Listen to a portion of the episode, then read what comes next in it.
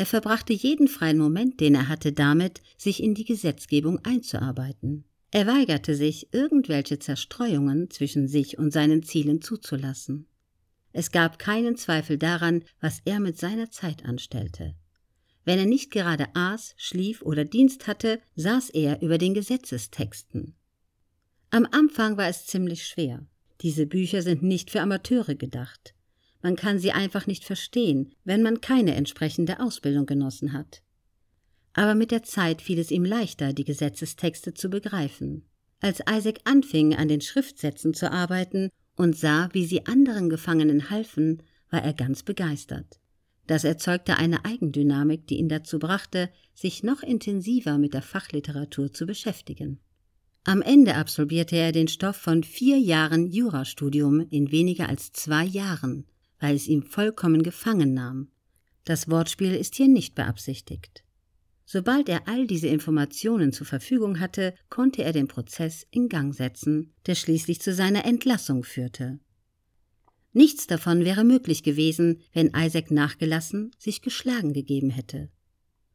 Wenn er an irgendeinem Punkt des Prozesses unsicher geworden wäre, was genau er zu tun versuchte, dann wäre er niemals in der Lage gewesen, sich seinen Weg in die Freiheit zu bahnen.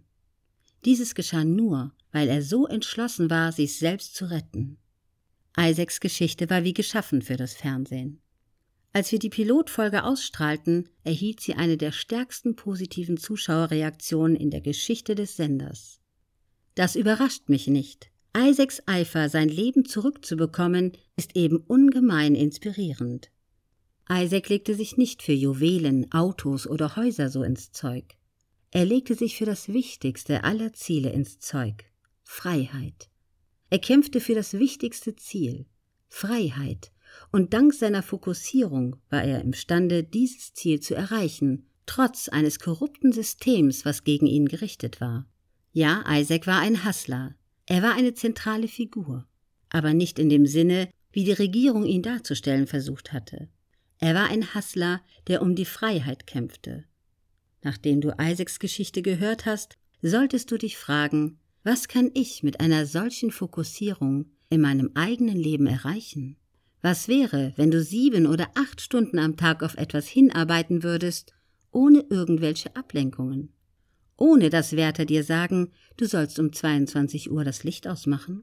Ohne dass du von dem lausigen Gefängnisessen Magenschmerzen hast und dir der Rücken von der löchrigen Gefängnismatratze wehtut?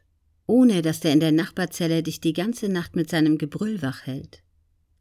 Oder sich lautstark mit der Mayonnaise aus der Gefängniskantine einen runterholt.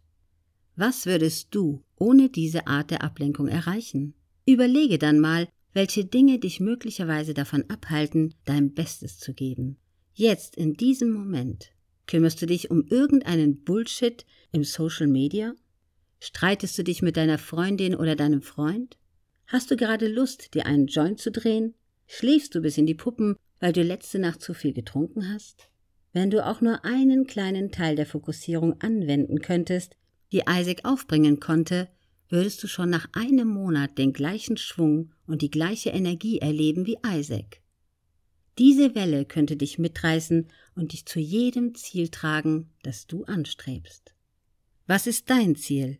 Vor nicht allzu langer Zeit verließ ich nach einem hektischen Morgen voller Meetings, Vertragsverhandlungen und einem Fotoshooting mein Büro in Manhattan, um zu einem Filmgelände auf der anderen Seite des Flusses in Queens zu fahren.